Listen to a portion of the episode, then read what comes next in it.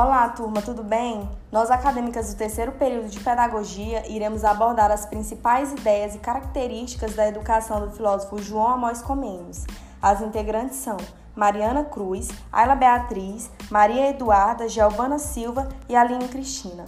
Então, João Amós Comênios, pai da didática moderna, nasceu em 1592 e faleceu em 1670 Criador de diversas obras, destacou-se com a criação da primeira e mais importante obra didática magna de 1632, sendo classificado atualmente como educador moralista.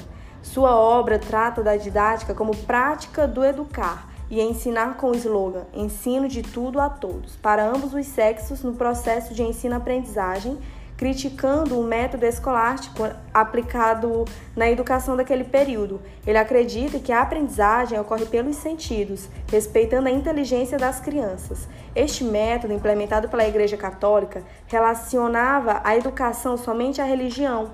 Comênios, apesar de religioso, não negou este pensamento. Porém, interveio afirmando que na terra o que forma o homem é a educação logo não ligando o ensino diretamente à religiosidade, mas também à natureza.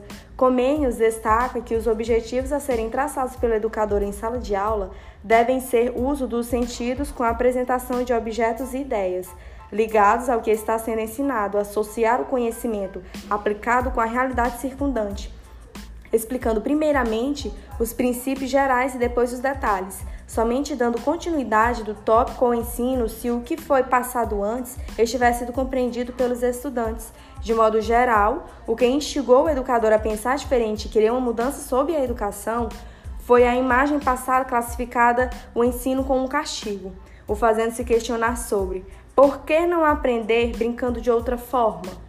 Então, como nos convida é, a adotar uma postura inclusiva de todas as esferas do conhecimento, ou seja, seu sistema de ensino foi voltado para a igualdade de direito de todos os indivíduos no que tange ao acesso à esfera do conhecimento.